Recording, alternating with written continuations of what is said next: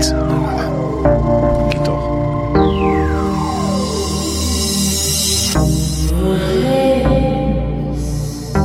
Wer redet, ist nicht tot.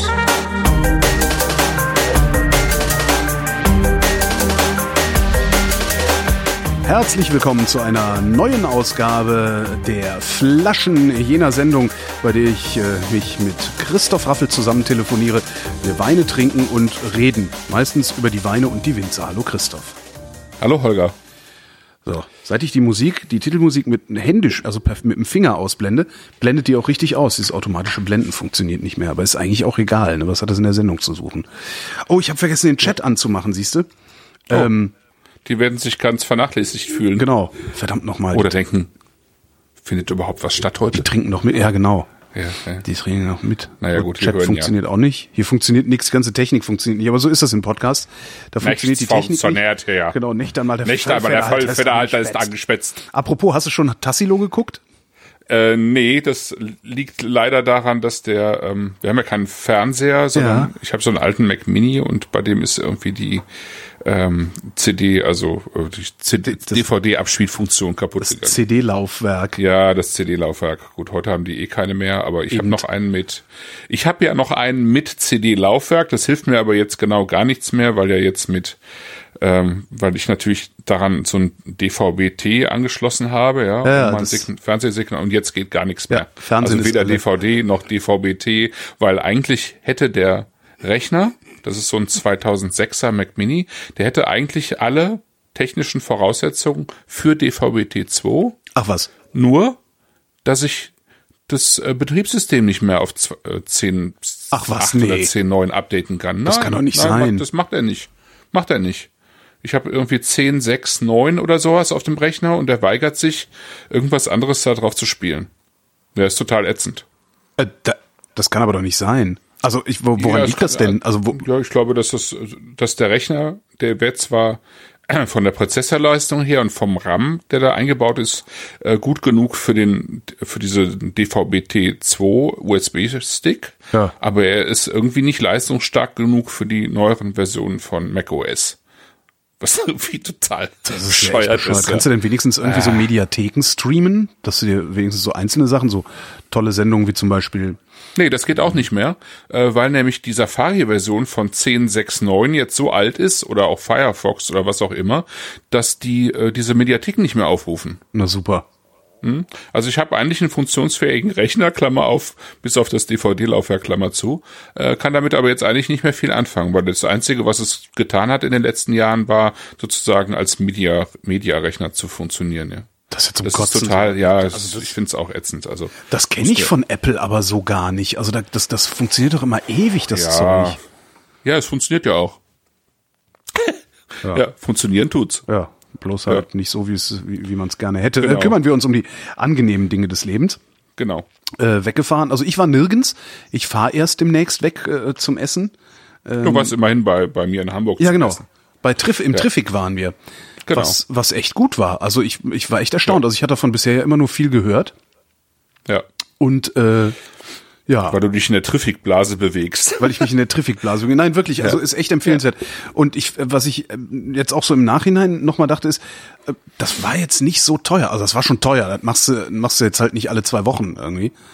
Ähm. Nein, aber weil wenn wenn du da isst, dann isst du ja gerne auch ein Menü und ähm, nee, ich finde es auch, also ich finde es gehört äh, gerade für Hamburg definitiv zur ähm, zu den wenigen guten, ähm, sag mal gehobenen Mittelklasse-Restaurants, also die einfach auch irgendwie die Gastroszene einer Stadt ausmachen, finde ich. Die sind ja total wichtig, äh, weil irgendwie ähm, alles, was da drüber ist, so Sterneküche und sowas, das können wir uns ja eh kaum leisten. Ja. Und äh, ne, ne, ne, ne gute, ein gutes gehobenes äh, Mittelklasse-Restaurant mit Anspruch, mit Ideen und so weiter zum vernünftigen Preis findet man in Hamburg viel zu wenig. Und da ist äh, Aber- der Olli, Olli eine sehr, sehr angenehme Aus Ausnahme. Was findet man denn dann? Also Sterneläden, klar. Ja. Weil die ja alle Also- Geld haben, da wie blöde.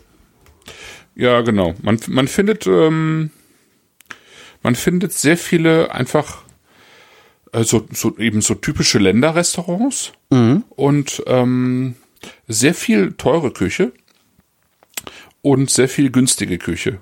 Aber das, was dazwischen ist, ist, ähm, das ist sehr selten. Es tut sich im Moment so ein bisschen was. Da sind jetzt so zwei, drei Sachen ähm, irgendwie so aufgeplöppt, die äh, ich jetzt, also wo ich teilweise schon war, teilweise noch nicht, was irgendwie so ein bisschen Hoffnung macht.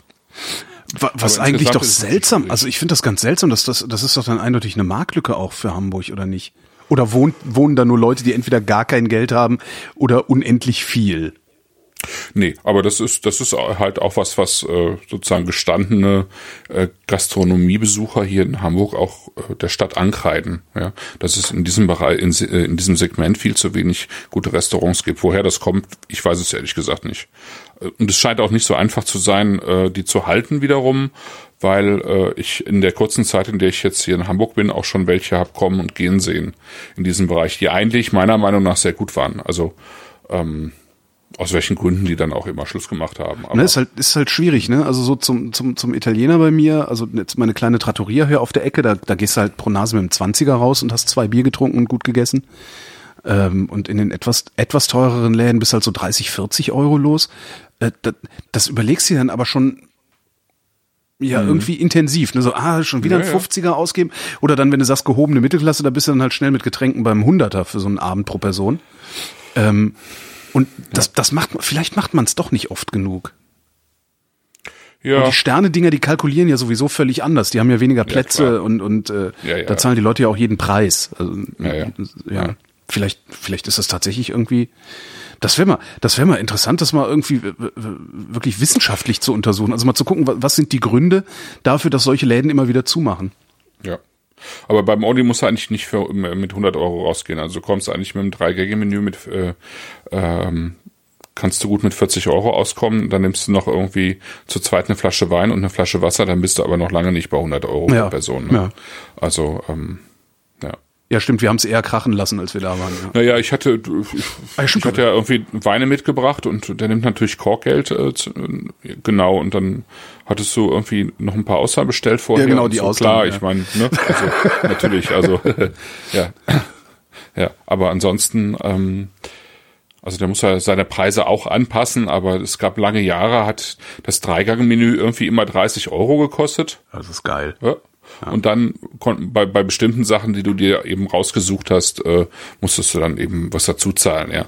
Und äh, ich, selbst jetzt irgendwie mit 40 Euro oder so, dann bist du immer noch gut bedient bei, bei der Art, wie er kocht, also ja. und bei den Produkten, die er verwendet. Das ist, also das ist wirklich, äh, wirklich äh, eine Empfehlung in Hamburg, immer noch und immer wieder. Ja. Ja, ja. Äh, wie kommen wir denn jetzt, wie kriegen wir denn jetzt die Kurve äh, zu Ich bin ein wenig müde, fällt mir auf, weil ich diese mhm. Woche Radiowoche mm. habe.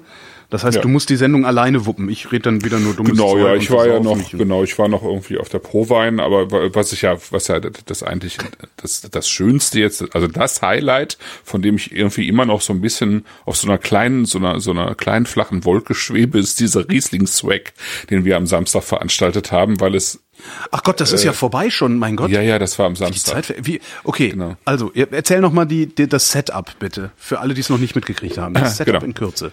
Das, das Setup ist, dass wir äh, eine Idee aufgegriffen haben von einer Veranstaltung, die seit einigen Jahren, seit 2012 in New York stattfindet. Die heißt dort Riesling Fire. Mhm. Äh, ist dort initiiert worden von einem, der eben deutschen Riesling dort äh, mit bekannt gemacht hat und auch importiert und äh, der hat irgendwann 2012 hat er ein Restaurant gemietet, sich äh, eine Handvoll deutscher und auch österreichischer Winzer eingeladen und äh, dann dazu eben Sommeliers und Gäste und jeder, der kommt, äh, äh, sollte eigenen Wein mitbringen. Mhm. Und genau das haben wir auch getan. Äh, das heißt, wir haben elf der besten Riesling-Winzer in Deutschland eingeladen zu kommen. Äh, die sind auch gekommen, also wirklich elf der besten. Und äh, das nachzulesen auf riesling-swag.com. Ja. Und äh, ne, genau. Und ähm, wir haben elf total tolle äh, Sommeliers eingeladen, die den Abend da irgendwie geschmissen haben, was ganz großartig war. Und wir haben dann insgesamt ähm, 60, 65, 65 äh, Gäste zusammenbekommen. Das Ja. heißt, wir hatten elf Tische, elf Tische, elf Winzer, elf Sommeliers und dann eben äh, so circa sechs Gäste pro Tisch. Und alle haben äh, so Mhm. Was mit das Best, Beste das- aus ihren Kellern mitgebracht. Das ist auch eine super Riesling Größe. haben. Also da, da wird's dann auch am einzelnen Ja. Tisch nicht so laut, ne? Ja. Ja. Äh, Das Restaurant, äh, das Fleet in der Speicherstadt, ähm, hat da den Rahmen geliefert. Also es gab ein Fünfgang-Menü und ähm, es war eine sehr schöne Atmosphäre in dem Laden. Es war eine super schöne Atmosphäre. Also du kamst rein eigentlich, also die Gäste kamen rein und meinten so zu mir nach zwei Minuten, da kann ja gar nichts mehr schiefgehen. Ja. Geil. Und äh, und so ist der Abend gelaufen. Gibt's Fotos auf Flickr? Ähm, es gibt äh, noch keine Fotos. Ich habe selber so gut wie keine gemacht, weil ich war irgendwie Gastgeber und hatte. Ähm, aber es gibt, es gab einen Fotografen, der fotografiert hat, der, der bearbeitet noch so ein bisschen und ähm, ansonsten einfach mal, ähm, keine Ahnung, unter äh, dem Hashtag Riesling Swag irgendwie auf Facebook und ähm, Instagram sieht man ein bisschen was davon. Es war total super. Also wir hatten unfassbar viele gute Weine. Es gibt, also die Sommeliers meinten und auch die Winzer, es hätte wahrscheinlich noch keine Veranstaltung in Deutschland gegeben, wo so viel guter Riesling auf dem Tisch stand. Also das Geil. fing bei einer Spätlese von 1933 an. Philipp Wittmann, äh, Winzer aus äh, Rheinhessen, der hat irgendwie einen 34er und 37er Moorstein mitgebracht. Gott. Äh, es gab legendäre Und Weine entschuldige, von sind die dann über alle Tische gewandert? Nee, ne? ja, im Prinzip ja. Also äh, das, die Idee war eben, dass, ähm, dass zu, den, ähm, zu dem Fünfgang-Menü ähm, die Weine getrunken werden von den Leuten, die am Tisch sind, ähm, also vom Winzer und von den Gästen. Und aber in den Flaschen bleibt ja dann immer was übrig, ne? Ja. Also ähm, und That's viele haben eben auch in. Ja. genau Mag Magnums mitgebracht und äh, die die Sommeliers, die sind dann eben auch mit den Magnums durch die Gegend und kamen dann vorbei und probier doch mal dies und probier doch mal jenes und zwischen den Gängen war genügend äh, Zeit, dass die Leute eben auch aufgestanden sind und mal hier und dahin gegangen sind und nach dem Essen hatte sich das dann eh aufgelöst. Ne? Und das Tolle war wirklich, man, wir hatten wirklich viel, viel Wein, also bestimmt 250 Flaschen oder so. Ne? und äh, die waren nachher alle leer, alles leer. Alle besoffen? Aber, äh, nee, das war irgendwie das Verrückte dabei. Ich habe keinen da raustorkeln sehen. Also klar waren welche angetütert, ne?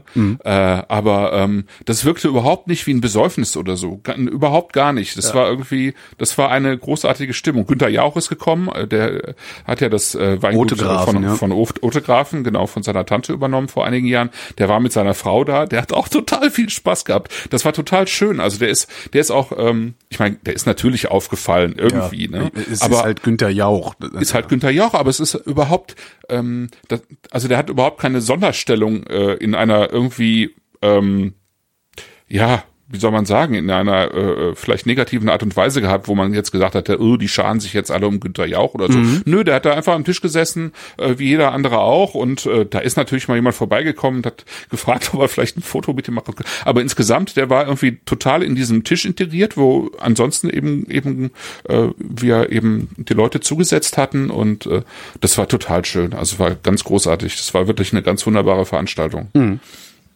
Ja. Macht ihr Also ich nochmal? bin- Kann man sowas überhaupt nochmal machen? Ja, also im Prinzip schon. Also es, es gibt ein paar, paar Sachen, die wir halt verändern müssen. Ähm, also wir lassen das jetzt erstmal so ein bisschen sacken und dann setzen wir uns zusammen in zwei, drei Wochen und überlegen, ob wir das Ganze nochmal wuppen.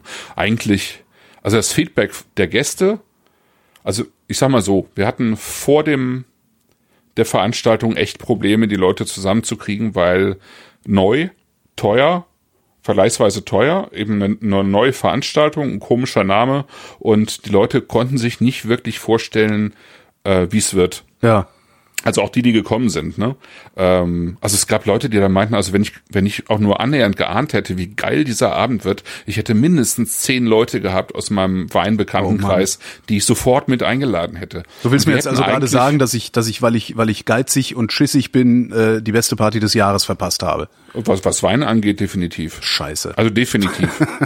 also äh, absolut. Also die Leute wirklich, und da, da sind, also da waren viele Leute bei, die auch irgendwie in der Weinszene verhaftet sind, sozusagen, die wirklich meinten, das war wirklich das Geilste, was sie je erlebt hätten, eigentlich an einer Weinveranstaltung. Ah, super. So. Und das, das ist natürlich schön. Also ich meine, wir haben über jetzt die letzten Tage irgendwie von zig Leuten, auch von Winzern, ne, die, ich meine, die kennen ja nun auch die ganze, äh, alles, was so passiert, ja. Und äh, es waren auch welche, die eben bei der Riesling-Feier schon in New York und die meinten, das, was wir da irgendwie zustande gebracht hätten, das wäre um Meilen besser. Ja? Wisst ihr denn, einfach, wisst ihr denn, was ihr richtig gemacht habt? Also könnt ihr ja. das reproduzieren? Ja, ich glaube schon. Okay. Ähm, also was was damit zu tun hatte, war tatsächlich die Atmosphäre des Restaurants. Das war, mhm. war gut. Das hat echt gut funktioniert. Das ist halt im, in der Speicherstadt, ne? Also so ein altes äh, Speichergebäude. Ähm, da, da, das ist so eine ganze Ebene. Ähm, das haben die eben auch so sozusagen in dieses alte Ambiente reingebaut, äh, mit einer ganz langen Bar drin und dann eben auch so einem, so einem ähm, Weinraum äh, sozusagen, so einem Gläsern, äh, wo dann eben auch alle Flaschen gelagert waren, wo die Sommeliers dann hin und her wuselten zwischen Tisch und mhm. diesem Raum. Und äh, also das hat schon viel dazu beigetragen. Oh ja, Was sieht geil aus. Ich, ich gucke gerade im ja, Internet, ja. sieht wirklich geil aus, der Laden was wir richtig gemacht haben und das so ein bisschen intuitiv war, dass wir, also wir haben sehr, sehr lange auch überlegt, so diese Tischordnung, was, was äh, funktionieren könnte und was wir intuitiv richtig gemacht haben, war, dass wir die, die Sommeliers nicht nur als Sommeliers eingesetzt haben, die irgendwo in der Ecke rumlungern und dann eben immer, äh, immer wieder Wein einschenken, sondern dass wir sie, also rumlungern ist natürlich jetzt despektierlich gesagt, dass die mhm. irgendwo in der Ecke stehen als Gruppe, als Sommeliergruppe, die haben, hätten so oder so genug zu tun gehabt, aber wir haben die mit am Tisch Tisch integriert. Das heißt, wir, wir haben die nicht, wir konnten die jetzt nicht bezahlen für diese Veranstaltung in dem Sinne, sondern wir haben sie zum Essen eingeladen. Okay. Mhm. Und die, die saßen mit am Tisch, die haben sich vorher Gedanken gemacht mit den Weinen, die sie bekommen haben, wie sie die zu diesem Fünfgang-Menü, ähm, mit dem Fünfgang-Menü verbinden könnten. Und dann haben die natürlich ausgeschenkt, aber die haben halt auch mit uns gegessen und die haben sich mit an den Tisch gesetzt und äh, daraus sind einfach äh, schöne Gespräche entstanden. Ja. Mhm. Und äh, in, in New York zum Beispiel war das nicht so. Da war einfach der Winzer da und die Gäste da und die Sommeliers waren eigentlich ähm, Frontalunterricht. Genau, also von außen. Äh, die kamen halt, haben ausgeschenkt, gingen wieder und haben dann irgendwann den nächsten Wein gebracht mhm. und sind sonst nicht weiter äh, da quasi aufgefallen oder integriert worden, obwohl es äh, auch in New York, wenn man sich die Liste der Sommeliers anschaut, das sind die besten Sommeliers in New York, die da, ähm, und das heißt ja schon was, ja, die dort äh, ähm, gearbeitet haben. Aber die, die, die hatten nicht so die Interaktion, die, die wir hatten. Und das war, glaube ich, ein ganz großer Punkt, äh, ein ganz wichtiger Punkt. Und die Sommeliers, die haben totalen Spaß gehabt. Das ist irgendwie total super gewesen. Ja, also sehr, sehr schön. Wirklich schön. Und ja, also ich würde das total gerne wieder machen, obwohl es echt aufwendig war, aber ja gut, ne?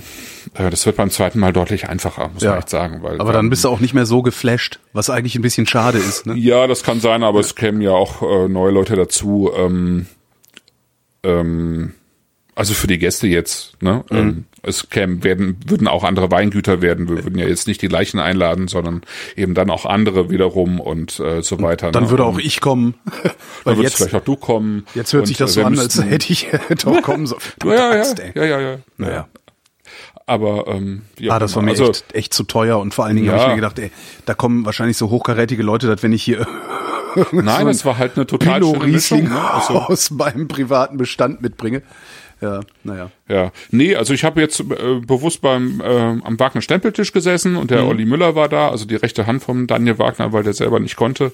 Und ähm, äh, bei mir saß der Siggi aus, aus Bonn mhm. eben mit dabei und die ähm, Grafikdesignerin mit ihrem Freund, mit der ich gerade die Seite von Beingo Kniewitz gemacht habe. Ähm, das sind jetzt auch, also die sind total äh, Wein begeistert, aber die sind jetzt auch noch nicht so ewig lange dabei, ne? Also, nee, das war eine total, das war total durchmischt, ja. Also da waren Leute, die sich wirklich spontan dafür entschieden haben, weil sie dachten, das müssen sie mal mitmachen und äh, andere, die natürlich wirklich irgendwie Riesling, äh, keine Ahnung, 3000 Riesling in ihrem Keller haben mhm. und so. Also es war sehr, sehr durchmischt, und aber es war, es war schön. Also es war einfach eine, und das, das war, glaube ich, auch das mit den Sommeliers, das war so, äh, egal irgendwie am Tisch. Ne? Die haben äh, einfach alle zusammengesessen, ja.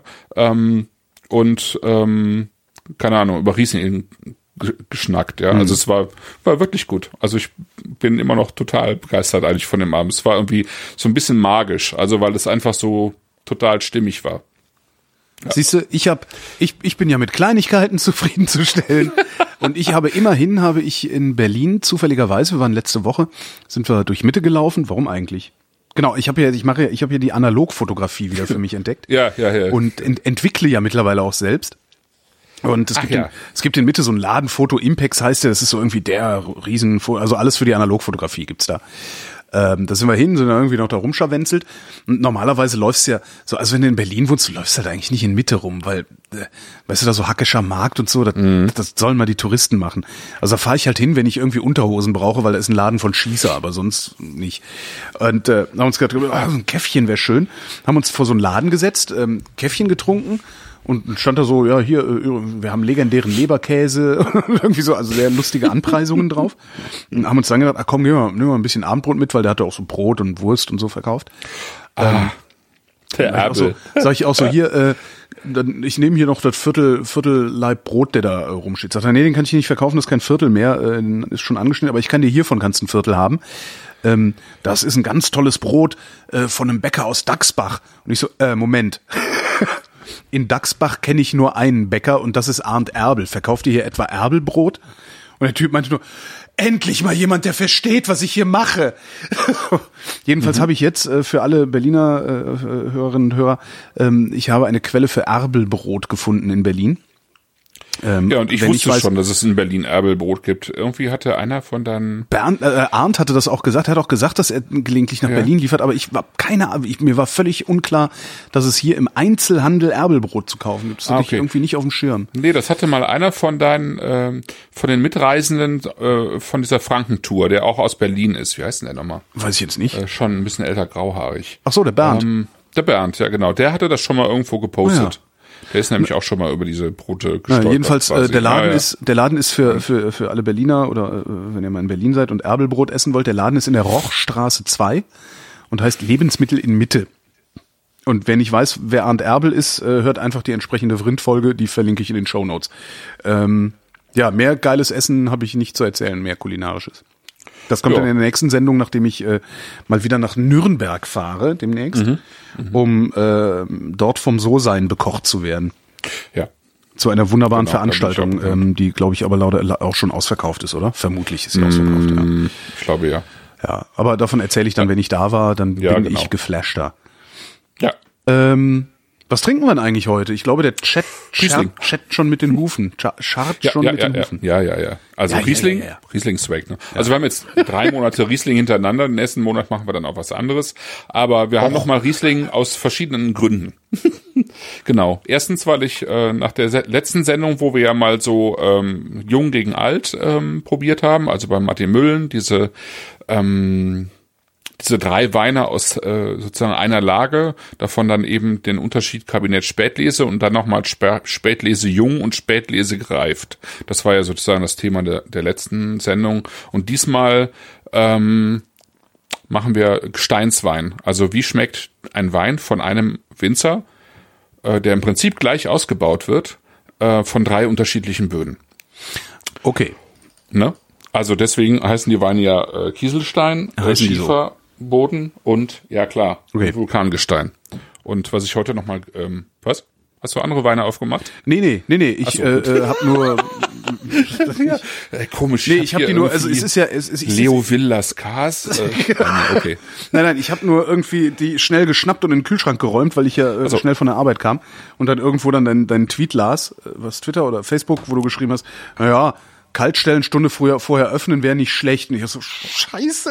Und drei Gläser. Genau. Drei Gläser habe ich, ich drei wir auch, identische ne? Gläser Super. stehen vor mir. Das ist ja super. Was ich Das echt faszinierend finde, dass ich überhaupt noch drei identische Gläser. Ich muss mir unbedingt mal neue Gläser holen, die gehen ständig kaputt in letzter Zeit. Ja, ich habe ja jetzt auch neue, ich habe ja jetzt äh, gerade mir tatsächlich ein paar neue Gläser zugelegt und ich trinke diese drei Weine jetzt aus einem Riedel äh, Riesling Schrägstrich Zinfandelglas. Oh, klingt aber teuer. Riedelgläser sind so teuer. Ja, ich habe jetzt das Glück, dass ich, ähm, da ich mich in der Weinbranche bewege, äh, äh, die äh, auf der Gastro-Seite von Riedel unterwegs sein darf Ah. und ähm, mir dann irgendwie Das ist sowas ähnliches wie bei mir, Presserabatt. auch mal leisten kann. Ja, so sowas, genau. Wobei ich auch unterschreiben musste, dass ich die Gläser eben nicht weiterverkaufe und die tatsächlich eben auch für solche Zwecke wie jetzt und für Verkostung und so weiter Ja. nutze. Das ja, Ich guck das ist ja gerade, also wirklich die, mal davon abgesehen, dass ich die nicht so schön finde, so. ja, die, ja, die sind jetzt nicht so teuer. Zwei was. Stück, zwei Stück, knapp 20 Euro. Also das ist jetzt Für ein ordentliches Weinglas ist das nicht viel Geld. Äh, nee, das stimmt. Und ähm, das ist, ähm, also das stimmt, die machen die Gläser nicht, weil sie gut aussehen. Ja. Und ähm, ich habe das jetzt einfach nochmal, bevor ich die jetzt bestellt habe, habe ich äh, mehrere Weine, also diverse Weine auf der Pro-Wein in diversen Riedelgläsern probiert. Und äh, also beispielsweise eben äh, Riesling aus drei verschiedenen Gläsern, äh, Sauvignon aus, ist, der Anlass war Sauvignon Blanc, weil die haben jetzt auch ein Sauvignon Blanc Glas. Und ähm, Ey, aber jetzt, den- entschuldige, äh, muss man das tun? nein, Okay. muss man nicht tun. Okay. Muss man nicht tun. Also, weil ich trinke dieses immer aus dem Riesling gleichen Zinfandelglas äh, gilt sozusagen als das äh, typische Allround-Glas bei Riedel. Mhm. Ja, das hier, äh, dieses Riedel, äh, dieses Riesling. Und ähm, ja, die machen aber, also die diversifizieren halt, das machen ja viele Glashersteller. Und äh, wenn man sich jetzt mit einer Rebsorte besonders auseinandersetzt, dann macht das Sinn. Also es gibt zum Beispiel, wenn du, wenn du da nochmal guckst, ähm, Burgunder, also Chardonnay-Glas, Chardonnay Oaked heißt das, glaube ich, also Chardonnay aus dem Eichenholzfass, das ist halt so ein runder Pokal, ne? Wo ist es denn jetzt? Jetzt äh, habe ich es weggemacht. Also, da der sieht total altbacken aus. Ähm, da schmecken auch wenig andere Weine draus. Aber ähm, Bo weiße Burgunder schmecken aus diesem Glas wirklich ganz hervorragend. Also die riechen ganz anders und sie schmecken ganz hervorragend. Also Mhm. das macht tatsächlich Sinn.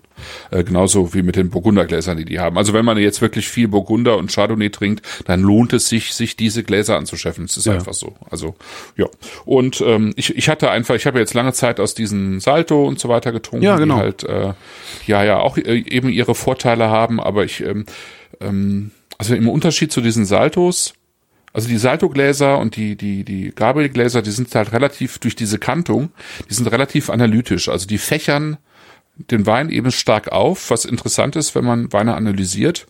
Und wenn man jetzt aber Weine irgendwie eher so, also wenn man jetzt eher auf Harmonie setzt, ähm, dann sind tatsächlich diese Riedelgläser, also diese jetzt, gibt ja auch ähnliche Formen von. Du meinst geschmackliche Harmonie. Ja, äh, also vom, vom Duft her und vom, vom Geschmack her äh, sind die einfach harmonischer. Und da muss man sich einfach entscheiden so ein bisschen und äh, ich bin jetzt gerade so ein bisschen mehr in der besser? harmonischen Phase. Besser als das Gabriel-Glas? Ja, das Gabriel-Glas ist halt, Äh, nicht Gabriel, äh, das, das von Zalto, das heißt anders. Ähm, du weißt schon, Äh, das Zalto. ja, das Salto-Glas. Ja, die, also die Salto-Gläser, die sind halt völlig anders, weil die halt durch diese, diese, ähm, durch diesen Knick Ja. ähm, halt den Wein, also es ist wirklich so, ne? Also wenn du ähm, wenn du die Möglichkeit hast, vielleicht haben wir die hier auch einfach mal, beim, wenn du mal vorbeikommst nochmal, ähm, mal drei, drei Burgundergläser nebeneinander stellst und den gleichen Wein einfüllst, äh, die Unterschiede sind verpannt. Ja, das ist mir völlig klar, Ne? aber ich, Klar. ich kann mir gar nicht vorstellen, dass das irgendwie, dass es noch, noch besser als aus diesem Salto-Glas geht. Kann ich mir echt nicht vorstellen, aber ja. Ja, anders, äh, anders. Anders. Ja. tatsächlich auch beim, beim Burgunder Saltoglas ähm, ähm, fächert der Wein mehr auf in seine einzelnen Bestandteile, Ja. während das äh, Riedelglas die Bestandteile eher zusammenführt und so ein bisschen komprimiert, Mhm. würde ich sagen. Also das ist der es ist ein, einfach ein großer Unterschied, äh, wie die Gläser mit dem Wein umgehen. Ja. Merken das auch so, so Feldwald- und Wiesensäufer wie ich oder Ja, merken das nur so Typen wie du? Ja, du merkst ja auch immer, ob ein Wein gut ist oder nicht. Und Ja. du merkst auch, äh, dass ein Wein äh, sich äh, also einfach anders, total anders duftet. Also ja, doch klar merkst du das. Okay. Aber wie du dich sozusagen, was du dann besser findest, das ist ja dann dir überlassen. Also ich würde das jetzt auch nicht werten, Mhm. sondern einfach nur sagen, in diesem Glas fällt sich der Wein so, in dem anderen Glas fällt er sich so. Und manchmal trinke ich den halt auch lieber sozusagen ein bisschen analytisch und manchmal trinke ich den Wein halt auch. Also ich muss ja jetzt, äh, deswegen wegen muss ich jetzt auch nicht äh, 50 verschiedene Gläser im Schrank haben, aber so, so ein paar habe ich dann halt schon. Ja, genau. Und aus diesen, äh, genau, aus dem, dem Glas trinke ich heute. Und ähm, das war jetzt eine ganz interessante Zufall, dass ich einerseits vorhatte, sowieso nochmal über, über die sozusagen über einen Riesling zu sprechen, weil Riesling einfach so ein schöner Bodenübersetzer ist. Das kann der einfach schon in jungen Jahren ganz gut, aber auch wenn er gereift ist. Äh, wenn er gereift ist, können das viele Rebsorten gut, aber gerade so in ein bisschen jüngeren Jahren merkt man gerade beim Riesling irgendwie sehr schön die verschiedenen Bodentypen. Und dann hatte ich mir schon vorher überlegt, äh, mit wem machst du denn das jetzt, weil ich selber wusste, der Matthias Adams, der macht keinen Wein mehr, also der äh, ehemalige Weinmacher vom, vom Weingut von Ragnitz, äh, der, der hat aufgehört oder musste aufhören und dann kam von ihm Post. Also ich hatte ganz oft an ihn gedacht und äh, dachte, du musst unbedingt, musst du dich mal bei dem melden und hören, wie es ihm geht. Und dann kam irgendwie im, im Februar Post von ihm, weil er irgendwie an die Hälfte des Bestandes der alten Weine, also der alten Ragnitz-Weine gekommen ist, irgendwie von seiner Ex-Frau und ähm, die eben das äh, Weingut hat. Ja. Und äh, hat die zum Verkauf angeboten. Dachte, da dachte ich, ja, das passt ja super. Also dann ähm, machen wir einfach ähm, im März eine Sendung mit den Weinen von Matthias Adams. Mhm. Ja, und die haben wir jetzt also im Glas und äh, können irgendwie schon mal an quasi an den drei verschiedenen Gläsern schnuppern. Moment, ach, ach so, ich soll die, ich soll die alle drei gleichzeitig einschütten. Ja, würde ich sagen. Ja, hättest du ja Also mal sagen können. Äh, ja, mal, da muss ich jetzt hier. Also wenn du ja drei das- Flaschen Wein da stehen hast und drei Gläser, was machst du denn dann? Ja, aber ich, ja, ich, ja, äh, warte. Das ist jetzt natürlich, äh, da Ja, bin ich du- aber jetzt äußerst ja schlecht Zeit. vorbereitet. Ähm, ich vermute mal, der Chat ist ähnlich schlecht vorbereitet. Ich hoffe das. Warte mal. Nö, also Hei, hei, hei, äh, hei, hei. wir haben ja auch keine Eile. Vor allen Dingen darf ich jetzt nicht, muss ich jetzt die Flaschen genau hinter die Gläser stellen, damit ich nicht Mhm. völlig durcheinander komme. Ja, genau. So, erledigt. Ähm, Ja, gut. Riesling trocken, Riesling ist ja alles das Gleiche. Warte Ja, mal. ist alles. Ja, das Ah, war nee. ja die Idee dabei. Kieselstein, Ja. Schieferboden, Vulkanstein. äh, Jetzt habe ich den Unterschied. Okay. Ich, ich brauche halt manchmal ein bisschen länger. Nö, macht ja nichts. Du hast ja auch schon einen langen Tag hinter dir Jo. mit Sendung. So. So, was mache ich jetzt als nächstes? Äh, du kannst einfach mal in die drei verschiedenen Gläser reinriechen, während ich vielleicht noch so ein bisschen Hintergrund äh, gebe. Äh, Matthias Adams ist so ein klassischer Quereinsteiger gewesen. Ähm, der hatte eigentlich so Projektentwicklung gemacht, VWL studiert, Projektentwicklung gemacht und ist eher durch Zufall irgendwie durch einen Kumpel. Also der hatte irgendwie, der wollte was anderes machen. 2002 zwei, ist er irgendwie aus seinem alten Job ausgestiegen und ähm, hat dann irgendwie von einem Kumpel äh, so die Info bekommen, da, da, da ist jemand in, an der Nahe mit einem alten Weingut und die will irgendwie was verändern. Fahr da doch mal vorbei, das wäre vielleicht irgendwie ein interessanter Job für dich, weil sein Kumpel halt wusste, dass der Matthias Adams sich irgendwie sehr viel mit Riesling auseinandergesetzt hat. Also der hatte irgendwie auch einen großen Riesling-Keller und äh, hat einfach viel äh, sich mit Riesling beschäftigt und der Kumpel dachte halt, mach das doch mal. Ja, und dann ist er halt an die Nahe gefahren, irgendwie zwei, drei und ähm, das hat dann irgendwie ziemlich schnell zwischen ihm und der Gutsbesitzerin Luise von Ragnitz gefunkt und dann ist er halt gleich da geblieben. Und dann haben die halt 2003, Und dann sind sie in den Süden abgehauen. nee, Nee. nee, die haben dann 2003 haben die sozusagen ein äh, altes, ähm, einen alten äh, Hof, ähm, also der auch mal ein bisschen Weingut war, aber eher so ein, quasi so ein Weinmuseum war, weil der, alles, was da drin war, war halt e- elend alt. Ähm, haben die sozusagen Stück für Stück wieder in Betrieb gesetzt. Der, der Hof ist halt, hat halt Geschichte, weil es ist der, der, einer der äh, sozusagen ursprünglichen Gutshöfe des Klosters Disi Bodenberg. Und Disi Bodenberg ist deswegen bekannt, weil dort irgendwie äh, ziemlich lange die ähm, Hildegard von Bingen Ah. gelebt hat. Das ist nicht weit, nicht so weit von Bingen entfernt. Also die hat äh, sehr lange dort gelebt. Ich meine sogar 40 Jahre und hat dann noch mal äh, direkt bei Bingen noch mal ein äh, neues Kloster gegründet. Das war ähm, Gott. Äh, jetzt komme ich natürlich gerade nicht drauf. Das hieß, wie hieß es denn? Macht nichts. Mir ist heute Ähm, auch Pierce Brosnan nicht eingefallen. Ah, okay. Aber das hat jetzt nichts damit zu tun. Ich, ich wollte nur das peinliche Schweigen über. Äh, Ja, ja, ja, ja, ja, ja, genau. Okay, danke. Ähm, Ruppertsberg, genau. Ruppertsberg bei, ähm, danke, bei, ähm, bei Bingen eben, deswegen heißt es ja auch von Bingen, weil sie eben da in Ruppertsberg bei Bingen dann noch ein Kloster gegründet hat. Aber ursprünglich war sie halt ziemlich lange da am Disi Bodenberg und da steht eben auch noch auf diesem Disi Bodenberg eine, eine, eine Klosterruine und etwas, äh, etwas unterhalb des Hangs haben die halt diesen, diesen alten Hof äh, sozusagen rekultiviert und haben dann 2003 angefangen, Wein zu machen. Und das dann im Prinzip zehn Jahre bis 2013. Und dann ähm, gab es eine Trennung und so. er äh, hat den Hof verlassen und sie ist halt noch da. Und ähm, Haus und Hof davon gejagt. äh, ja, so. Ja. Und ähm, Genau, und dann ähm, hat es jetzt irgendwie längere Zeit ge gebraucht, bis er irgendwie auch noch sozusagen an, an Besitz einer, also Teils dieser Weine gekommen ist. Und ähm, die haben in diesen zehn Jahren haben die äh, ziemlich ziemlich viel da geleistet. Das muss man echt sagen. Also die haben also sozusagen aus dem Nichts heraus äh, eines der ähm, Top Weingüter an der Nahe irgendwie aus dem Boden gestampft. Also ich sag mal äh, unterhalb der der Top drei.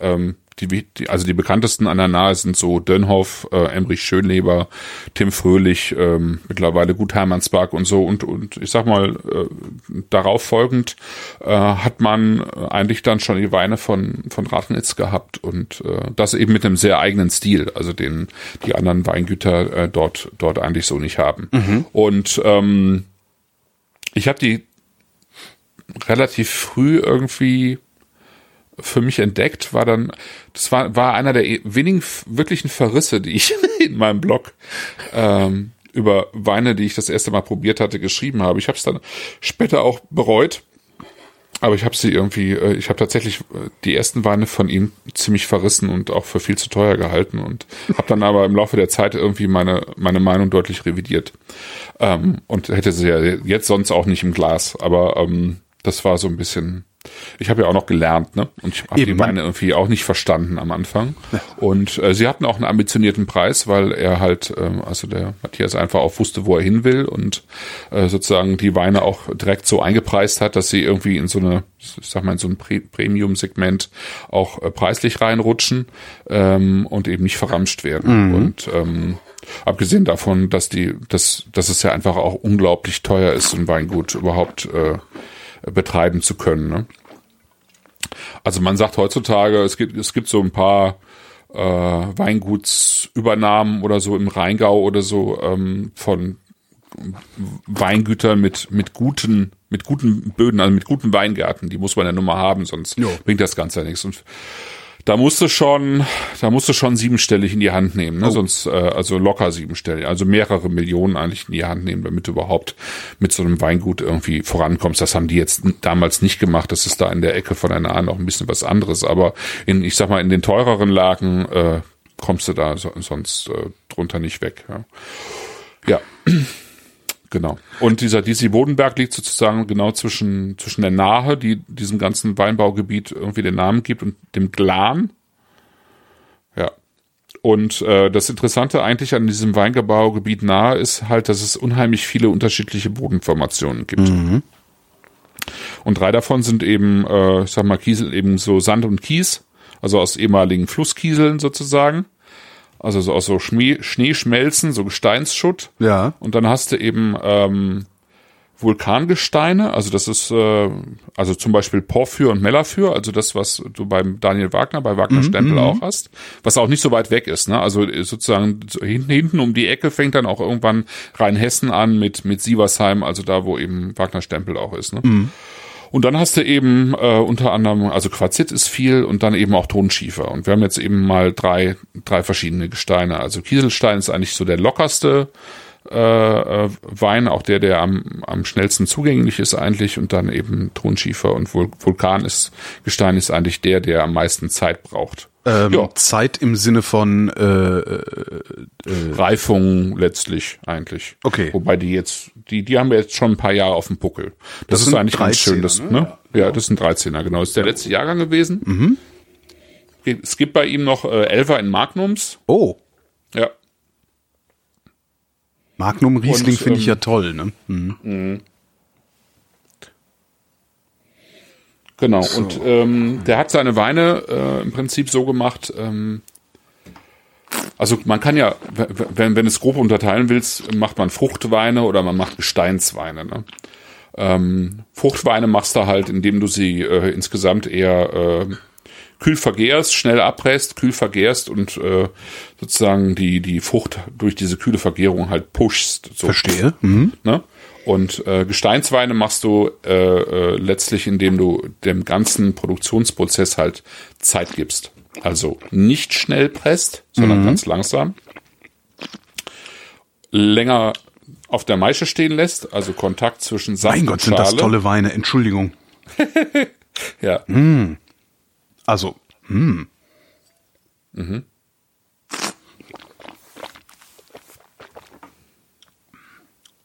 Yo. Ne? Yo. Jo. Boah. Ja, Entschuldigung, äh, äh, red ruhig Ja, weiter. ja. Ich, äh, äh, ich, äh, ja, ich, äh, Genau. Ähm, also das sind das sind dann auch Weine äh, einfach für für den für die lä- längere Zeit. Ne? Also für die längere Zeit, was meinst du damit? also für die längere Zeit, also fürs fürs Lagern, Ach so, äh, zum Wegstellen. Also für, zum Wegstellen, zum Weglegen, ähm, ja, zur Auseinandersetzung irgendwie über den ganzen Abend hinweg. Also eigentlich so Slow Wine, ne? Mhm. Also so wie Slow Food, Slow Wine. Irgendwie Weine, die einen langen Produktionsprozess haben und dann eben auch lange ähm, Zeit Zeit haben sozusagen für dich, also äh, eben über Jahre hinweg äh, genießbar sind. Also die diese Weine stehen ja immer noch, also sozusagen die die stehen ja, wenn überhaupt schon in der Mitte ihres Lebens. Also die haben ja keine, die haben ja in dem Sinne keine Alterserscheinungen. Ne? Die Ja. sind äh, fr- frisch, die sind klar, äh, die haben Säure, die haben irgendwie Substanz. Also die können ja locker noch fünf Jahre. Ne? Und das ist ja jetzt nicht die äh, sozusagen ja nicht die, die äh, obere Stufe seiner Weine, sondern das ist sowas wie ein, im Prinzip vergleichbar mit dem Ortswein, mit der Spätlese, mit der trockenen Spätlese. Ja. Genau. Also das ist im was Prinzip will man denn dann noch von ihm trinken? Also was ist denn, also, ja, Ja, ähm, alles. also die haben alles, genau. Die haben, ähm, Verdammt. der hat, eine, Ver- der hat noch eine längere Liste mit Sachen. Ich habe jetzt so im, in Vorbereitung auf den Rieslingsweg hatte ich mir aus bei mir aus dem Keller einen 2,6er äh, Riesling Alte Reben Auslese äh, aus der Niederhäuser Klamm, nee, Niederhäuser Königsfels. Das ist glaube ich auch mit seine beste Lage gewesen. Geholt, Nee. das war ein Traum. Niederhäuser 2,6. Klamm oder Schloss Böckelheimer Königsfels. Da musst du dich jetzt aber entscheiden. Äh, ja, genau, Schloss Böckel, Moment, genau, Niederhauser Klamm oder Schloss, es war Schloss Böckelheimer Königsfels, sowas, genau. Ähm, achso, du hast die Liste da, oder was? Ja, ich habe die mal aufgeklickt. Ah, okay. Gibt's den auch noch, den Wein? Niederhäuser Klamm, nee, warte mal, was jetzt? Nee, äh, Schloss Böckelheimer Königsfels. Schloss Böckelheimer Königsfels. Hast du auch gerade so einen Loriot-Moment? ja, Okay. so, Schloss Bökelheimer Königsfels, 2006 war das, alte Reben, Auslese. 22 Euro. okay, das ist nicht viel für den Wein. Nee. Das ist ein super, der ist gerade super, also ganz wunderbar gewesen, der Wein. Ja, äh, ja, also ähm, im Prinzip kann man das alles sehr gut trinken, was er da gemacht hat in den letzten Jahren, muss man echt sagen. Also der hat, ähm, also wie gesagt, der ist, der war Riesling-Liebhaber. Der hat natürlich, also der, der war so sozusagen ein so, so praktischer Winzer, wie ich das jetzt wäre, ja. Also ich, ich kenne, ich weiß theoretisch, wie man Wein macht, ne? Und ich habe auch eine Vorstellung davon, wie das aussehen sollte. Aber wenn du dann im Keller stehst oder Ja. im Weinberg, dann hat das ja mit deiner Theorie überhaupt nichts mehr zu tun. Ne?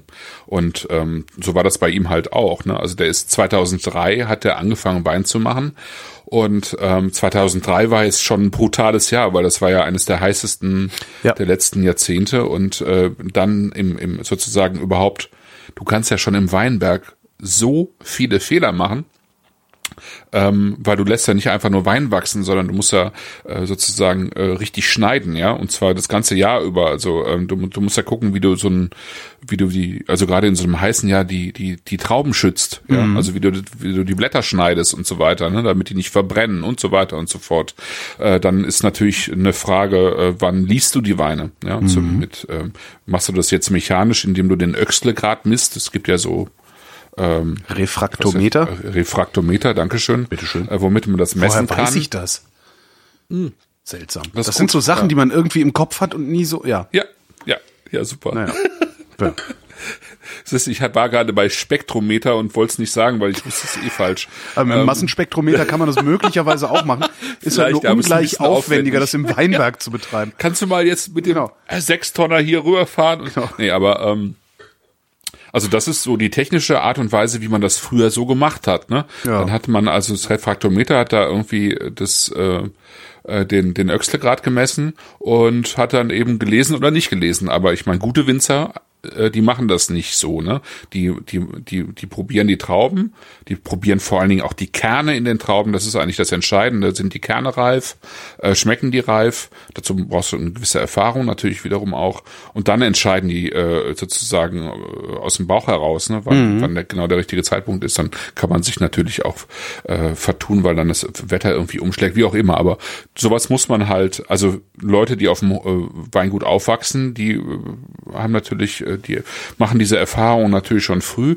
Und wenn du von außen kommst, musst du die Erfahrung eben erst selber machen und so weiter. Und dann geht es natürlich im Keller weiter. Was ist, wenn, wenn, äh, wenn du eben von vornherein sagst, ich mache eine Spontanvergärung und das, das vergärt gar nicht, ja? Also es fängt überhaupt nicht richtig an, oder es geht überhaupt nicht richtig weiter. Ja. Und so, also es gibt unglaublich viele Sachen, die man, äh, wo man irgendwie äh, große Fragezeichen hat. Und er, der hatte jetzt nun das, das Glück dadurch, dass er eben einige Winzer schon ganz gut kannte auch, dass ähm, dass viele eben auch bereit waren, äh, ihm zu helfen. Clemens Busch zum Beispiel weiß ich, dass er, dass der häufig da war, ähm, weil die halt eben auch ganz ähnliche Weine machen mhm. äh, vom vom Typ her. Also der die äh, die Weine hier von Ragnitz, die sind zwar nicht zertifiziert, aber es ist durch und durch äh, Bio im Weinbau. Mhm. Ähm, und diese ganze, diese ganze Prozess von ähm, eben dieser längeren Maischestandzeit, diesem ganz langen äh, Pressen. Also der hatte beispielsweise hat er mir jetzt die Tage noch erzählt, er hatte eine, eine äh, moderne pneumatische Presse, hat die aber selber äh, umgebaut. Ja, also er hat irgendwie den, den, den, irgendwie die, die Körbe irgendwie so geschlitzt, dass er ähm, und und irgendwie sozusagen die die das Ding umprogrammiert, so dass die mit 1,4 Bar Druck ganz ganz langsam die Trauben gepresst haben. Mhm. Und der Saft dann eben rauslief in eine Wanne und äh, dann einmal, äh, einmal komplett durchoxidiert ist.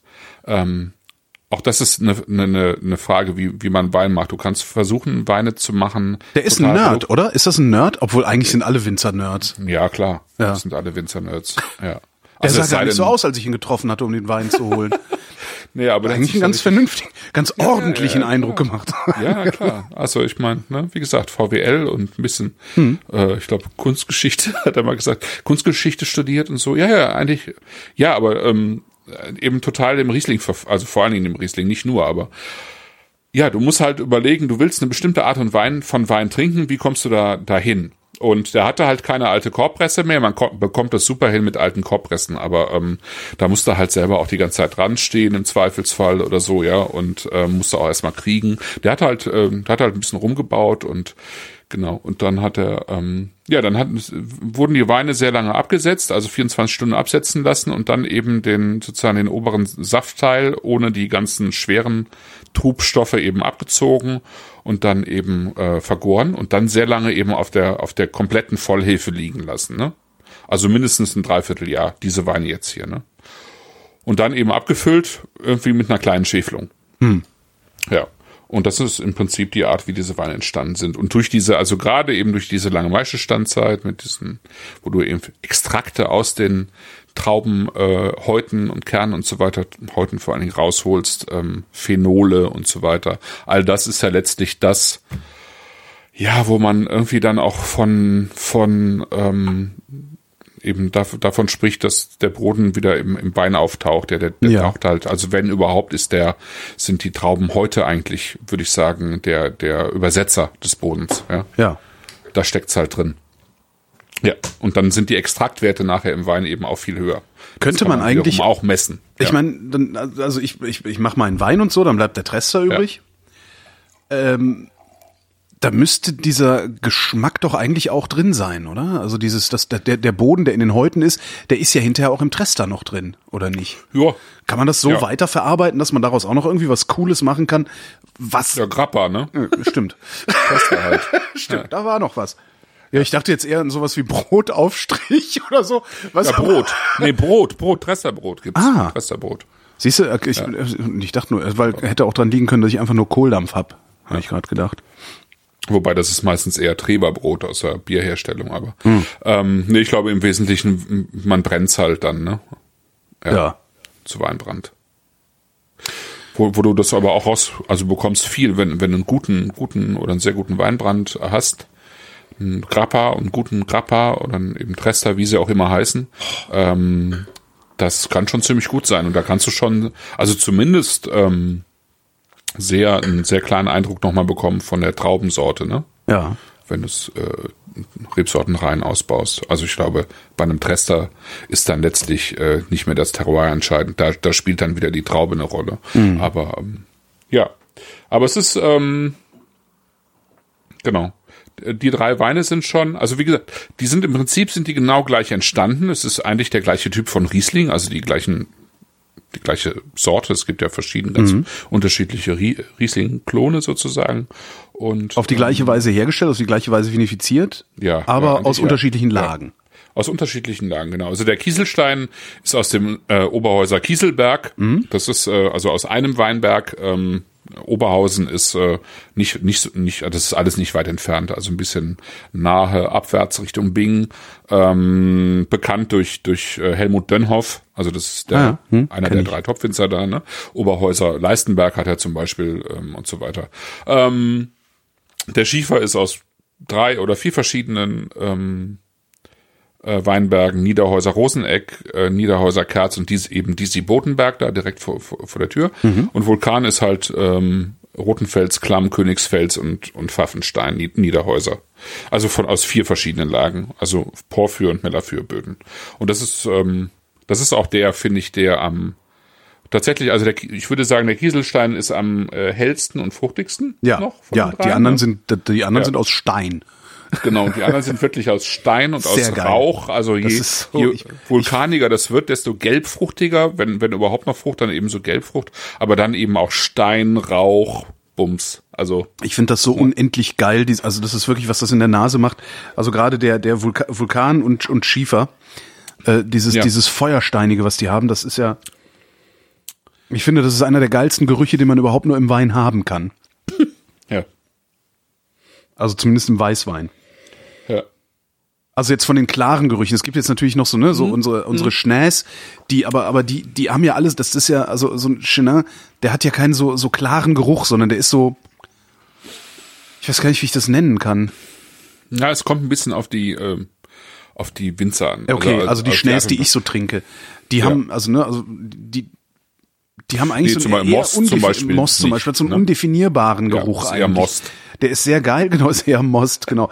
Aber jetzt, also diese, diese beiden äh, ähm, Vulkan und, und äh, Schiefer, die, genau. die haben einfach so, so einen scharfkantigen Feuerstein da drin. Das ist echt, ich find's toll.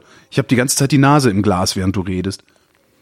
Ja, ja, ja, kann, ah, ich, kann ich gut verstehen. Das ist wirklich total geil. schön. Ja. Und es ist auch äh, tatsächlich, also wenn so Beziehungen auseinandergehen, es ist wirklich eine Tragödie eigentlich, weil die haben ja gerade erst angefangen, hatten, hatten jetzt angefangen und es, es hat sich so toll entwickelt, der hatte so viel vor. Ähm, das heißt aber auch, dass die sich so sehr äh, ja, gestritten ja, ja. haben, dass sie nicht mehr zusammenarbeiten konnten. Ne? Das ist äh, halt das nee, das hatte noch irgendwie, ja, ja. Also äh, Nee, es ging, da, da ging gar nichts mehr. Also das war äh, mit einem Schlag aus dem Bums. Mhm. Und ähm, was halt also nicht nur eine, natürlich irgendwie so eine persönliche Tragödie ist, sondern eben auch so für die, eine, eine, eine für die Weinszene, weil das halt äh, wirklich, der war gerade dabei, irgendwie sozusagen für seine Weine die Preise, also die verdienten Preise einzuheimsen, also auch für diese drei Weine hier. Und ähm, der hatte angelegt einen, also das, also diese, dieser Ort ist einfach toll, ja, also das ist ähm, wenn wir jetzt ganz ins Esoterische gehen, dann ist dieser diese Bodenberg gilt so als einer dieser Kraftorte, ja. Ähm, also im Esoterischen. Mhm. Ähm, mhm. wahrscheinlich wegen der von, von Bingen und so. Aber es ist einfach ein besonderer Ort. Du gehst da hin und denkst, wow, das ist irgendwie toll, ja, das ist irgendwie ähm, wirklich besonders, irgendwie sehr schön, also auch mit dieser Burgruine, die, die ganze Landschaft da und dann haben die ja, das ist wirklich irre, die haben wahrscheinlich die ältesten, auf ihrem Grund und Boden die ältesten Rebstöcke Europas. Mhm. Äh, wenn ich, wenn dann, ja, äh, weltweit kann man nicht sagen, aber wahrscheinlich die ältesten Rebstöcke Europas oder Mitteleuropas. Mhm. Äh, die haben nämlich an einem schwer zugänglichen ähm, Ort sozusagen an diesem diese Bodenberg, der ist an sich schon relativ steil. Äh, sozusagen unterhalb der Klostermauern haben die äh, fünf Rebstöcke gefunden durch Zufall, die eigentlich eher aussehen wie Efeu. Mhm. Ähm, Ach, ich glaube, das hast du, hast ne? du irgendwann ich schon mal erzählt, erzählt. glaube ich, ne? Ja, Aber erzähl schon trotzdem mal nochmal. Ich vergesse ja Genau. alles und die anderen auch. weil die wir ja schon mal auch. über gemischte Sätze und so gesprochen Ah, genau, haben genau, und genau. genau und die haben dann das analysieren lassen vom Andreas Jung, das ist halt ein, ein, Rebforscher hier aus Deutschland. Und der hat äh, das eben auch DNA-Analysen gemacht, hat eben rausgefunden, dass es ein weißer Orleans ist. Eine sehr alte Rebsorte, die ähm, und äh, von, von dem ganzen Wuchs her, von der äh, äh, gehen die davon aus, dass diese diese Rebstöcke tatsächlich noch zur Zeit des äh, des Klosters äh, gepflanzt worden sind. Und das ist eben im äh, äh, 1500 und noch was aufgelöst worden. Das heißt, die Rebstöcke sind wahrscheinlich äh, aus dem 16. Jahrhundert. Und äh, Krass. Und da wächst noch Wein dran, den man trinken ja, ja, kann? da, nee, ja, nee, nee, nee. äh, Da, da an diesen fünf Rebstöcken wuchs kein Wein mehr. Die, die sind halt so verwachsen äh, und dann eben äh, sozusagen die Mauern da hochgeklettert. Wie gesagt, dass die eh eigentlich gar nicht mehr aussahen wie Rebstöcke, sondern eher wie Efeu. Aber die hatten halt angefangen äh, aus Reisern von diesem ähm, weißen Orleans eben neue äh, also sozusagen mit der alten DNA neue äh, Reben zu züchten. Ne? Ja. Äh, die sind denen dann kaputt gegangen, irgendwie 2012, glaube ich, im sehr kalten Winter, die, die Stecklinge. Äh, und ich glaube, Neuanfang war dann halt nicht mehr. Ne? Was er damit auch eben äh, erreichen wollte, war einen sozusagen einen klassischen alten gemischten Satz wieder äh, aufleben zu lassen. Ähm, der hatte eben angefangen, äh, in der Gegend rumzufahren und in alten Weinbergen zu gucken. Ähm, also in bekannten Weinbergen auch sich sozusagen so so äh, Reiser äh, geben zu lassen, um die selber zu ziehen, um tatsächlich einen äh, gemischten Satz ähm, äh, da aufzubauen. Also wirklich alten mit alter Substanz, ja, also mit alter. Was mir gerade auffällt, ist, dass sie alle wenig Alk haben, ne? Also elfeinhalb, das finde ich jetzt nicht so viel. Ist nicht so viel, ne? Das ist echt, echt. Entschuldigung, ich bin, ich bin gerade begeistert. Ja, ja. Darum schweige ich auch so vor mich hin, weil ich eigentlich die ganze Ja. Was sagt denn der Chat? Ist der auch begeistert oder? Äh, was sagt denn der Chat? Ver verbranntes Karamell. Der Vulkan ist was, womit man den Abend verbringen kann. Der Kiesel hat was Fauliges. Der Schiefer ist trinkflussanregend. Habt ihr mal schnell hintereinander an den drei Weinen genippt? Fragezeichen. Oh, Hab ich auch noch nicht gemacht. Ähm, der Kiesel ist am langweiligsten von den dreien. Danach hat jeder sein Favorite gefunden. Ja. Granny Smith Apfel mit einem Spritzer Zitrone, der Schieferriesling. Mhm. Also dem Chat scheint es zu gefallen. Okay. Und eine Frage kommt auf, äh, kann es sein, dass er gewinnt mit der Dauer der Öffnung? Ja. Auf jeden, auf jeden Fall. Oh, die anderen haben Ja, zwölfeinhalb, sehe ich gerade. Ja. auf jeden Fall. Hm. Also, ähm, gerade spontan vergorene Weine gewinnen immer mit Öffnung, mit längerer Öffnung und auch mit einer gewissen Wärme. Ne? Also, ich würde die Weine jetzt auch nie zu kühl trinken, natürlich. Also nicht knalle kalt aus dem Kühlschrank raus, ne? Sondern die ähm, öffnen sich wirklich mit Luft und Wärme. Und die, du wirst die Weine auch die nächsten drei Wochen trinken können. Ne? Also wenn du die, wenn du die jetzt nicht dreiviertel leer machst, äh, sondern die wieder zuschraubst und in den Kühler tust, dann wirst du also bestimmt über die nächsten zwei Wochen ganz bestimmt Spaß mit den Weinen haben. Bin Mit, mit nur sicher. drei Flaschen über zwei Wochen. Wie, Nö, wo lebst du denn? nee, einfach nur, um mal zu schauen, wie sich so Weine zumindest über ein paar Tage hinweg entwickeln. Ne? Ja, Ja. also ja. Ja, also ähm, klar, der Kieselstein ist der einfachste, hellste, ähm, in gewissem Maße äh, fruchtig frischste Wein. Ähm, ist auch der, der sozusagen als drittes in, die, in diese Dreiergruppe dazugekommen ist. Also der hatte, ich glaube, Schiefer und Vulkan hatten sie von Anfang an im Programm und Kieselstein ist halt noch dazugekommen. Ähm, der ist so im Prinzip so ein bisschen zwischen Gutswein und Ortswein, so von der Qualität her, würde ich sagen. Und aber Schieferboden und ähm, Vulkan, also vor allen Dingen Vulkan, finde ich auch wirklich ganz großartig. Ja. Ja, ich, also tatsächlich ist der Kiesel, ist der, also das ist auch schon, das ist jetzt fast gemein, das sozusagen. Ja, das ist halt Also nur, wenn du, wenn, wenn du wieder runtertrinkst, ne? Also Ja. der kommt halt mit den anderen beiden nicht, nicht ganz mit. Für Ja, sich genommen ja, ist das ein total schöner Wein. Ne? Aber ähm, wenn du dann eben diese, diese viel äh, dunkleren, tieferen, äh, rauchigeren Weine dann im. Glas hast, dann ist es einfach, ähm, ja, Super schön. Ich Also bin- die Frucht in diesem wohl, äh, in dem Schieferwein, das ist Schiefer da.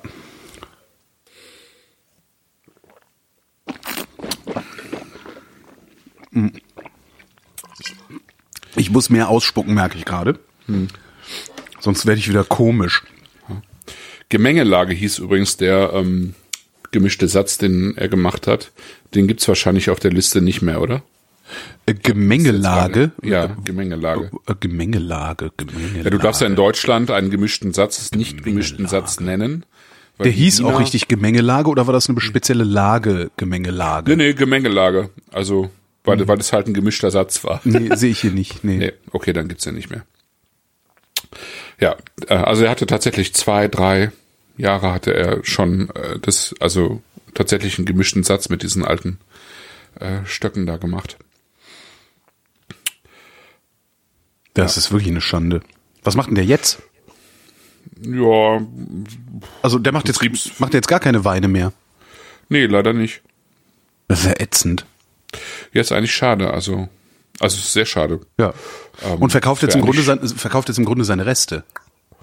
Der hat jetzt, also wie gesagt, ja, genau, er hat verkauft jetzt seine Reste. Er ist jetzt gerade daran gekommen, ähm, an die Hälfte, soweit ich das jetzt verstanden habe, an die Hälfte des äh, der noch vorhandenen Mengen. Und, Und da reden wir aber über etliche tausend Flaschen, oder? Nein, glaube ich nicht. Nicht? Haben, haben so Winzer, machen die nicht immer zigtausend Flaschen? Nee. Nee. Ähm, also ich glaube, gerade wenn man anfängt mit so einem Weingut und wirklich Kapital nötig hat, ja. Äh, also erinnerst du dich noch, als wir ähm, in Saumur waren bei ähm, Thierry Germain, Domaine de Rocheneuf, unten in diesen ähm, Tuffsteinkeller? Ja, ja. Und äh, er uns gezeigt hat, wie viel er zurückgelegt hat von seinen Weinen. Nee, daran erinnere ich mich nicht mehr. Okay, Aber- da, da, das war so ein Eckchen in einem der Nebengänge, da flogen so ein paar Flaschen rum. Ja, ähm, also es gibt viele Winzer, die am Anfang erstmal gar nicht das Kapital haben, um dann ein paar hundert oder sogar ein paar tausend Flaschen wegzulegen, sondern die versuchen, ihre Weine zu verkaufen, damit sie überhaupt an frisches Kapital kommen, weil das ist ja dann totes Kapital, was da im Keller liegt. Ne? Ja. Viele, viele Ja, klar, bauen dann halt erst im Laufe der Zeit irgendwie. Ja, du, kannst, du hast halt nicht, ja, Mengen klar, du auf, hast halt die ne? ersten paar Jahre, musst du halt von deinen Ersparnissen leben, ja. Ja, genau. Genau. Und je länger das Zeug da liegt, desto, desto schwieriger ist es. Ne? Deswegen gibt's halt zum Beispiel auch in der Champagne viele Winzer, die keine Jahrgangschampagner machen, Ja. weil die sich äh, das Lagern der Weine nicht leisten können. Ist ja auch eine Schande, ne? Ja, ist halt so. Also, meine Güte. Ne? Ähm, deswegen glaube ich jetzt, also da wird's, äh, also ich, ich habe keine Ahnung, ich habe ihn nicht gefragt, ob das jetzt ein paar hundert oder ein paar tausend Flaschen sind, aber ähm, es wird jetzt nicht so e- ewig viel sein, aber ne, äh, das Schöne ist, dass es die überhaupt noch gibt. Also ich dachte, die gäbe es gar nicht mehr und ähm, äh, ja, kauft dem Mann den äh, Keller leer, ne? kann ich nur sagen. Das ist einfach, ähm, also ich meine, selbst diese Weine hier, ne, die ähm, lohnen es, äh, in Anführungszeichen wegzulegen.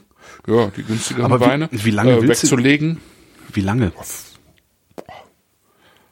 Also ich, ich wäre versucht, die äh, davon irgendwie, weil es nochmal äh, vier, fünf, sechs Flaschen zu kaufen und jedes Jahr die drei nebeneinander nochmal aufzumachen. Ne? Wahrscheinlich wird der Kieselstein dann auch am ehesten schlapp machen. Aber ich meine, auch der, der hat überhaupt keine, also der hat überhaupt keine Alterungsnoten. Ich meine, hier kommt ja jetzt nochmal hinzu, äh, dass, dass die Weine alle äh, unter Schrauber sind und die, das, das macht die Weine eh viel äh, dichter, ja. Also Ja. die, äh, die brauchen einfach viel länger, um sich zu entwickeln. Und ich habe ja bei mir im Keller immer noch so so ähm, Testweine vom vom Daniel Wagner, irgendwie zwei Siebener Gutsweine, zwei Siebener Gutsriesling, zwei Siebener Scheurebe, ja. Also ich meine, da merkst du jetzt schon mittlerweile so ein bisschen das Alter, aber die Weine sind immer noch blitzblank. Die sind super. Ja, die kann man immer noch gut trinken, obwohl es ein einfacher Gutswein ist, ja. Also insofern, wie gesagt, das ist jetzt 2013, also ich denke mal bis äh, 2020, 2023 oder so. Wow. Kannst du die Weine schon lagern, würde ich glauben. Also würde ich jetzt mal so nach dem Zustand, in dem die sich jetzt befinden, Also das, wobei ich das dann beim Kieselstein wiederum, glaube ich, nicht machen würde. Das ist sind die anderen Weine von ihm denn eigentlich auch äh, äh, Gesteinsweine oder Ja, die, also die ganzen Lagenweine ja eigentlich noch stärker.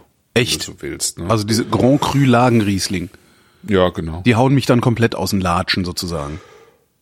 Ja, also ich würde ein bisschen dann eben gucken, ähm, genau, was du jetzt von den drei äh, Bodentypen am liebsten trinken magst. Und dann würde ich halt gucken, dass du irgendwie aus der, der Klamm oder, äh, also Niederhäuser Klamm oder im Königsfels oder so eben noch Weine bekommst. Ähm, rein, reinsortige. Ach so, wenn er auf der Liste ähm, schreibt, ähm, Vulkangestein Geröllhalde, dann weiß ich ja, das ist äh, ein Vulkangestein, so wie der günstige, den ich hier gerade getrunken habe. Genau. Ja, genau, Ja. genau. Ja, und die, und dann eben Rotenfels, Klamm, Königsfels, äh, das, die müsste es eigentlich als Einzellagenweine geben. Ja, gibt's. das ist halt alles zum Beispiel Vulkan. Und äh, ich, Niederhäuser Roseneck und die Bodenberg ist halt Schiefer. Mhm. Jetzt müsste ich ja doch noch mal auf diese Liste gucken. Ja, eigentlich ja, aber das können wir dem Publikum nicht antun, dass wir jetzt im Nee, Internet nee, rumsurfen. nee, äh, äh, Nee. äh, um, um, um, ja, das können wir denen ja nicht antun. nee, nee, nee. Ich habe Schwierigkeiten, meinen Favoriten für heute Abend zu benennen. Es ist auf jeden Fall, ist es nicht der Kieselstein. Der, der hat es ja eben schon gesagt, der, der rutscht ein bisschen ab gegen die anderen beiden. Aber ich weiß nicht, ob ich den Vulkan oder den Schiefer besser finde. Hm. Hm. Ich glaube, es ist eher der Vulkan.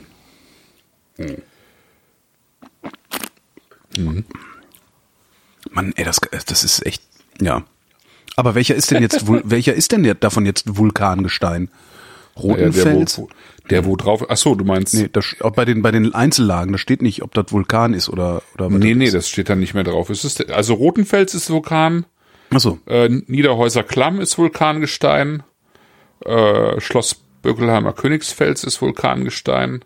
Und was hier Achso, jetzt dann ist alles ist Vulkangestein, außer das, wo nicht Vulkangestein dabei steht wahrscheinlich dann, oder? Nein, äh, Niederhäuser Roseneck. Ich weiß nicht, gibt's Rosenheck als äh, Einzellage oder Rosenheck. Disi Bodenberg? Es als gibt, also Einzellage? es gibt, ähm, es gibt O- Disi Bodenberg als Einzellage. Ja, das Ja. ist dann Tonschiefer. Das ist Tonschiefer. Das ist Tonschiefer. Mhm. Ja, Ja. genau. Ja, dann äh, werde ich jetzt mal mit meiner, ich, ich, ich werde, wahrscheinlich werde ich mit meinem guten Vorsatz brechen müssen, Keinen Wein mehr zu kaufen. keinen Wein mehr zu kaufen, solange ich, ich habe damit sowieso schon Ist ja in gebrochen. jeder Sendung dasselbe. Ja, ich habe damit sowieso schon gebrochen, weil äh, ähm, ähm, Andi Weigand hat auch seinen neuen Jahrgang gefüllt und ähm, davon habe ich auch einen Karton gekauft. Hab den allerdings äh, zu, zu, zur Frau schicken lassen. Damit er da auch guten Wein genau, hast. damit damit du auch mal guten Wein hast, habe ich gesagt. Ach so, jetzt ja. kann ich da dann Sie immer hat gut gelacht. Sie hat sich bedankt, weil bezahlen musste ich dann am Ende. Klar. Ja, tolle, also wirklich tolle Weine, die du da ausgesucht hast. Und äh, äh, tatsächlich ein Jammer, dass der nicht mehr weiter Weine macht. Andererseits wird's halt so, also auf diese Weise wird's dann halt auch legendär irgendwie, ne? Ja, wobei eben so ein Wein, äh, also ich sag mal mit, mit, mit Web 2.0, mit Facebook und so weiter, das ist ja auch alles sehr schnelllebig geworden. ne? Ja. Also um Legende, äh, Um zur Legende er zu war werden, noch, musst du schon er war noch nicht anziehen. weit genug, um legendär zu werden, würde ich sagen. Also es äh, gibt ein paar Leute, die seine Weine sehr, sehr schätzen und ähm, bis heute zu schätzen wissen, ganz sicher. Ähm, aber es ist halt ein bisschen so wie mit dem Axel äh, Köhler, ne, damals in Rheinhessen, der auch viel zu früh aufgehört hat damit, aus Gründen und ähm, dessen Weine sind auch in bestimmten Kreisen tatsächlich, in sehr kleinen Kreisen, aber äh, auch äh, in gewissem Maße Legende, aber jetzt nicht in der, in der, in der Weinszene als solche. Ne? Ähm, dafür haben die einfach nicht lange genug Weine gemacht. Also es gibt, da gibt's andere, die ähm, irg- irgendwann äh, sozusagen abtreten mussten, wo ähm, Weingüter dann nicht weitergeführt werden konnten, weil es dann die Nachfolger irgendwie keinen Bock hatten oder so, ne? Ähm, wo es dann so Legendenbildung gibt. Das ist jetzt, glaube ich, hier nicht der Fall. Es wäre eigentlich schön, wenn es einen wirklich einen guten Betrieb gäbe, der ihm äh, den Job als Gutsverwalter oder Weinmacher anbieten würde und er würde zuschlagen. Ist das denn so wäre eigentlich schwierig? Also Sache. ich könnte mir auch vorstellen, dass es auch, auch ähm, bei den Winzern so Nachwuchsprobleme gibt. Ja, ja, klar. Also es gibt bestimmt Betriebe, ähm, die einen, einen guten Riesling, also vor allem jetzt Riesling-Weinmacher mit so einem Stil gut gebrauchen könnten. Also das müsste man halt finden und irgendwie äh, zusammenführen, irgendwie, glaube ich. Ne? Das wäre. Ich weiß, weiß aber auch gar nicht, ob er, ob er das noch machen wollen würde. Ne? Das habe ich ihn gar nicht gefragt. Das müsste ich mal tun. Also vielleicht war das einfach jetzt auch so eine sozusagen das Ganze über zehn Jahre zu machen, irgendwie sein ganzes Herzblut da rein zu legen und und wirklich, ähm, also das das ist schon viel. Also das, ähm, da muss man schon viel reingeben in so einen Job, ne? Und äh, dann sozusagen von heute auf morgen da rauszufliegen, das ist vielleicht auch einfach so ähm, so extrem, dass er vielleicht das auch gar, gar nicht mehr machen möchte. Ich weiß, ich weiß es nicht, keine Ahnung. Das kann natürlich auch sein, dass man dann sagt, okay, das war, ja, ist vorbei und äh, neuer Lebensabschnitt. Ja. Ja, ja. Ähm, Ja, ich, jetzt lege ist- mich jetzt habe ich die ich Liste- lege mich Liste fest, auf. Vulkangestein. Vulkangescheit. Das ist meins. Ja, in Mainz auch, ehrlich gesagt. Also es ist äh, nicht, also es ist nicht so einfach, weil der, der Schiefer ist auch super, ist ein toller Wein. Aber ich, ich mag, ähm, also je, also je dunkler das eigentlich bei Riesling äh, wird von der, also von der Aromatik her, von diesem ganzen steinigen, rauchigen, äh, desto schöner finde ich das Ja, eigentlich, muss ja. ich sagen. ne? Ja. Ja. Ich würde sagen, wir beenden die Sendung einfach und lassen uns volllaufen. Ja. Genau. Ähm, Ja. Ja, äh, danke Christoph. Ja, Termin danke für dir. Mai, Termin für Mai haben wir noch nicht, ne? Was machen wir dann? Wir hatten so ein bisschen, äh, es gab mal wieder so einen Kommentar, der gesagt hat, ist ja alles ganz toll, dass ihr so 12, 13, 14, 15 Euro Weine immer trinkt.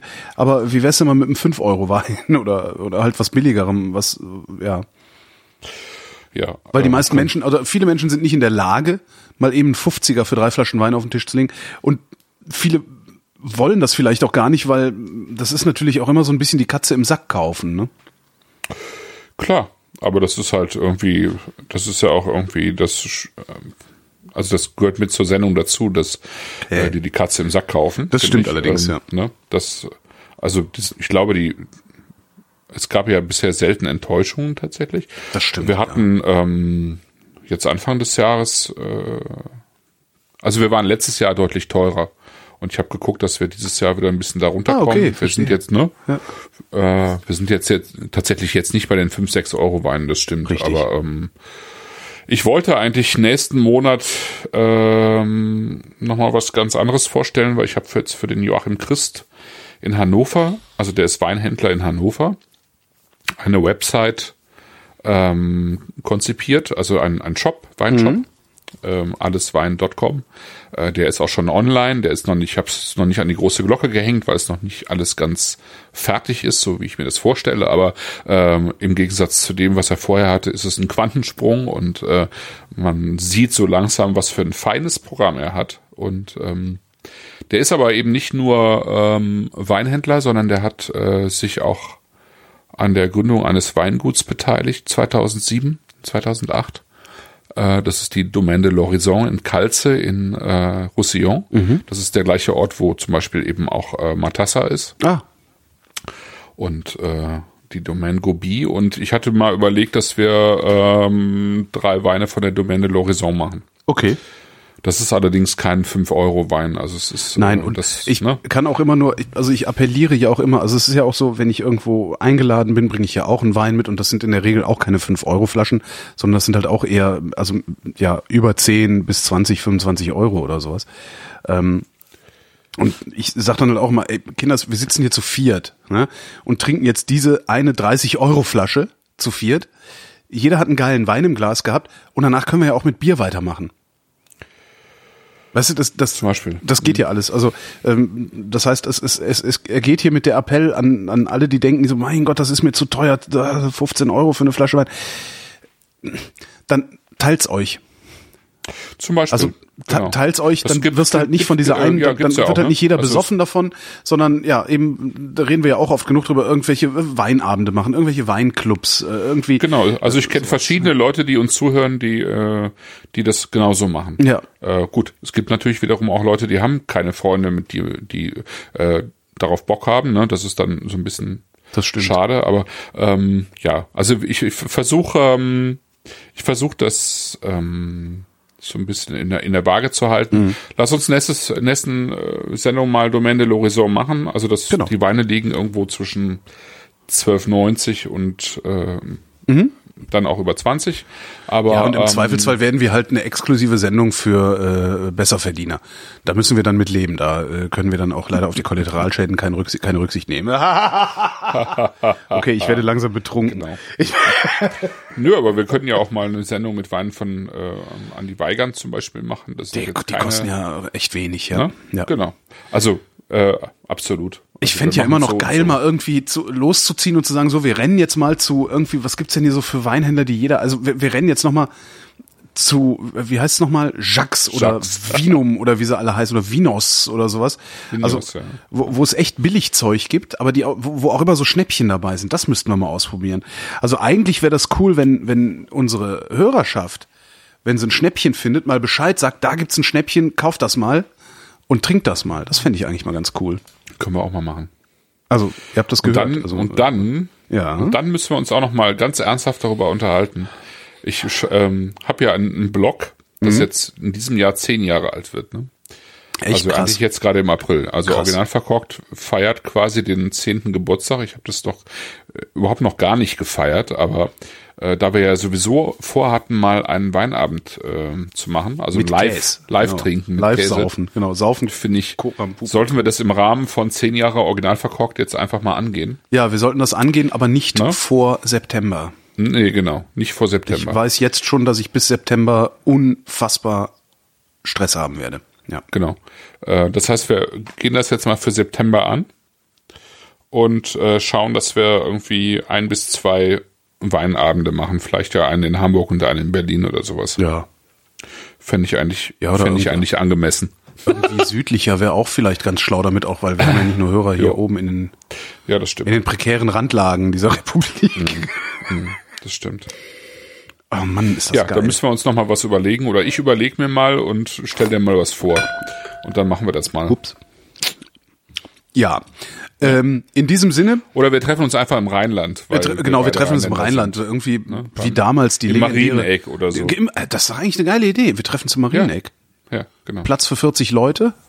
genau. oder? Das machen Ja. wir. Genau, ich frag mal. Ja, gute Idee. Ähm, so, äh, Osteuropa hatten wir versprochen, sagt übrigens der Chat auch. Das stimmt. Das Ja. haben wir auch noch vor. Ja, wir haben noch so viel. Also Wir haben noch so viel vor. Die, die letzte Sendung, die, äh, wir, die ich einstellen werde, ist äh, die mit den Weinflaschen. Alle anderen, alle anderen werde ich irgendwann einstellen, aber die Weinflaschen nicht. Nee, tut Genau, mir ist keine Zeit, einzige- kein Bock mehr, aber wir saufen weiter. aber trinken. aber Hauptsache saufen, genau. Alles klar. Christoph, ich danke dir.